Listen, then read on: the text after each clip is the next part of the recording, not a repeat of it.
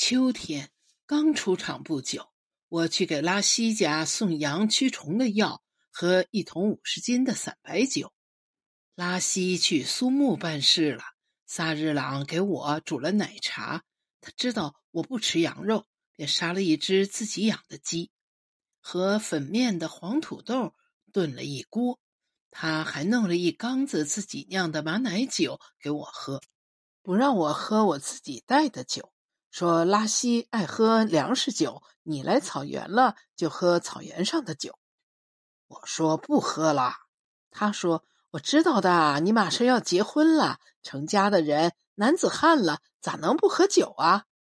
我说羊群还在山上呀，我晚上得拦回去。萨日朗说我们家的草场只在这个山坳里，你们的羊又在最里面，羊什么时候跑出去过？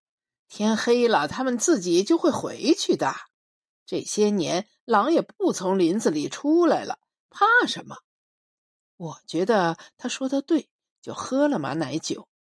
两碗下去，我浑身燥热，便脱掉了外衣，只穿一件条背心儿，一只手拎着鸡腿啃。萨日朗坐在我对面，穿着一件白色的衬衫。我记得这是我妈在镇子上买的。我出场的时候带给他的，他身体壮硕丰腴，胸部把衬衣的扣子都快撑破了。最关键的是，他那双眼睛在热烈的看着我，好像明白我心里的一切。我有种想哭的冲动。又喝了两碗之后，我已经伏在了萨日朗的胸口上，呜呜呜的哭起来。我的眼泪把他的衬衣都打湿了。衬衣粘在了他的皮肤上，我感觉到了他的肉乎乎的乳房。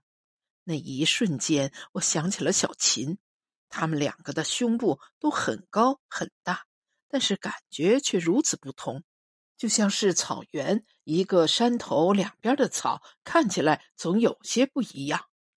萨日朗，我嘟囔了一声，却没有喊出后面的“舅妈”两个字。我喝醉了。第二天醒来的时候，太阳已经比山头高了两寸。我睁眼看见自己只穿着件裤头，心里想：昨晚都发生了什么呀？我一点儿都想不起来，但是整个人感觉很精神，仿佛脱胎换骨一样。唉，以后我还是喝玉米酒，别再喝马奶酒了。我穿好衣服，赶紧往自己的窝棚跑。半路上遇见了萨日朗。他满脸堆笑，指了指山坡，说：“羊我给你放出来了，一只都不少。你跟我回去，喝了早茶再上山吧。”我没理他，慌不择路的跑走了。他在我身后咯咯咯的笑：“该长大了，咋还像个孩子？”我不知道昨晚到底发生了什么，任凭我怎么回忆，都想不起来具体的细节。我期待有什么发生，又害怕有什么，那种感觉真是太难受了。奔跑的时候，血液开始向下半身奔涌聚集。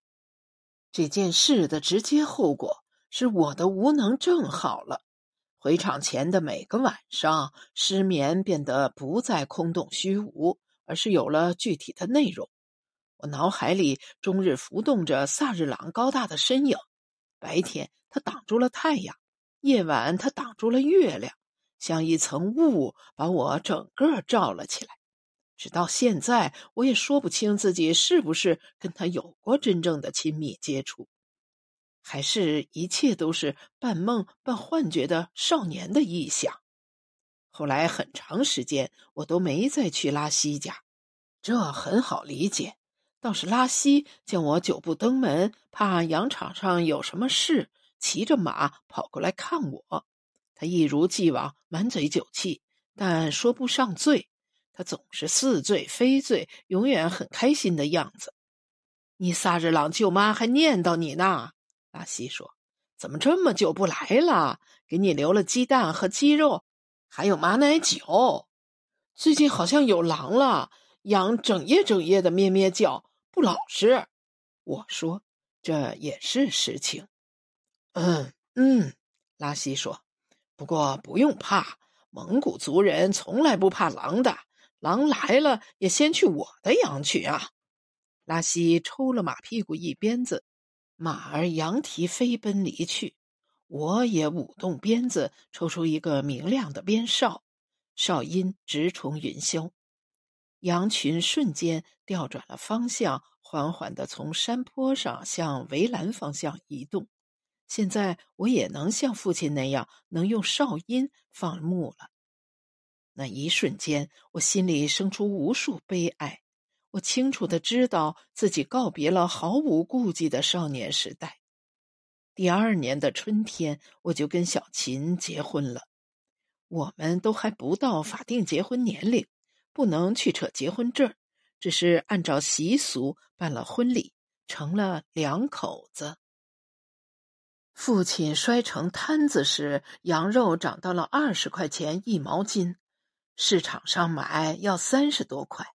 只是我家那一千多只羊，如今只剩下不到五百只了。我结婚那年，连卖带杀就少了四百只，三百九十只卖掉，那笔钱盖了四间红砖大瓦房，买了电视机和洗衣机，十只杀了。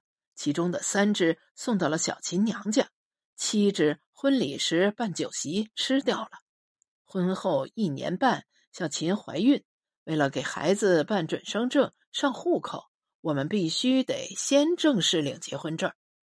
为了领结婚证，父亲托人送了十只羊，手续齐全了，可以合法生下来了。那个孩子却夭折在了小琴的肚子里。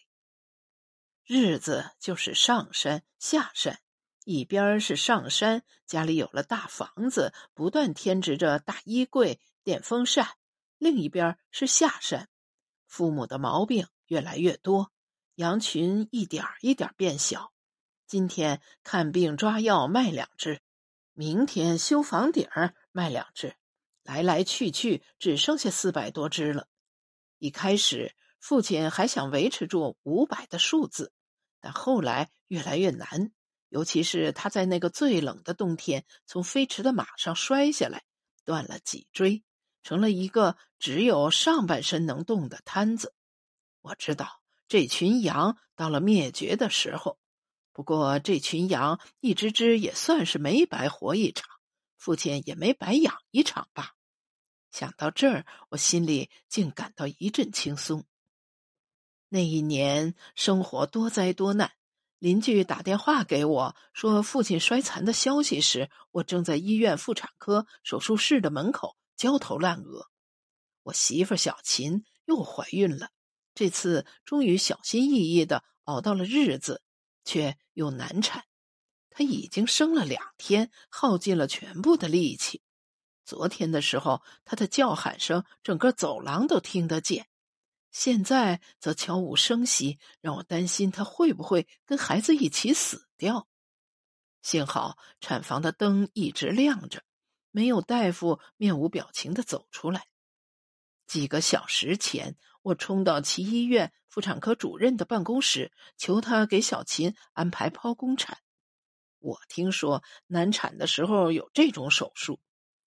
主任说：“我刚才去看过了。”你媳妇儿血压、脉搏、心跳全都正常，从 B 超看胎儿也没什么问题，达不到剖宫产的指标。可是她已经生了一天多了呀！我焦急地说：“如果是羊的话，四只羔子都生出来了。人和羊能一样吗？”他瞥了我一眼，皱了下鼻子。或许是因为我提到羊，然后他嗅到了我身上的羊骚味儿。这味道像长在我身上了，就算我去公共浴室打一整块香姨子也洗不掉的。我没办法，只能蹲在门口等。掏出烟，刚要点上，看见了禁止吸烟的指示牌，便把烟叼在嘴角，假装吸。烟没点着，我觉得自己一肚子憋闷，吐不出来。这时候，邻居打来了电话。告诉我说，你家老孙头摔下马摔坏了，我们正往医院送。父亲是去草原上找药的，拉西家里有一种药，据说是能帮人顺产的。小琴生了一天生不下，父亲便说自己骑马去草原上找拉稀讨那种药。顺利的话，早晨走，晚上就能回来。他已经许多年没骑过马了，甚至自己上不了马，只能把马牵到院墙旁边。他爬上院墙，然后踩着墙头才能上了马背。前几年因为退牧还草还林，牧区重新划分草场，拉西家已经搬离我们以前放羊的山谷。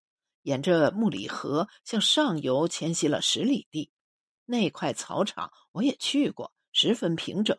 一到夏天就长满了苜蓿，秋天的时候草全都干枯发黄，风吹过来刷刷响，哗哗响。这里遍地都是虾地羊倒出来的小土堆，土堆最上面留着一个小孔。草场平坦宽阔，但是因为太多虾地羊窝子。所以算不上好草场，拉稀搬的不情不愿。两个小时后，一辆四轮车把父亲送到了医院，直接推进了手术室。外科手术室在二楼，产科手术室在一楼。我徘徊在十几级楼梯上，不知该上还是该下。直到一楼有人喊：“贺小琴家属，贺小琴家属。”我跳着跑了过去，看见护士用花被子抱着一个婴儿，那是我儿子。护士告诉我生了男孩，母子平安。我心里的两块石头终于落地了一块。这时候，小琴被推了出来，护士把孩子放在他旁边。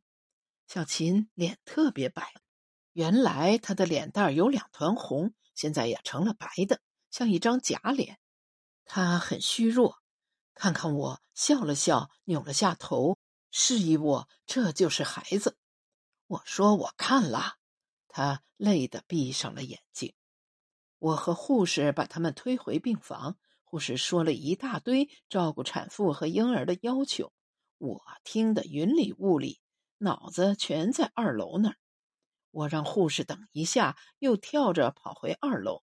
跟守在门口的母亲说：“你去照顾小琴和孩子吧，我在这儿等我爸。”母亲便挪回一楼。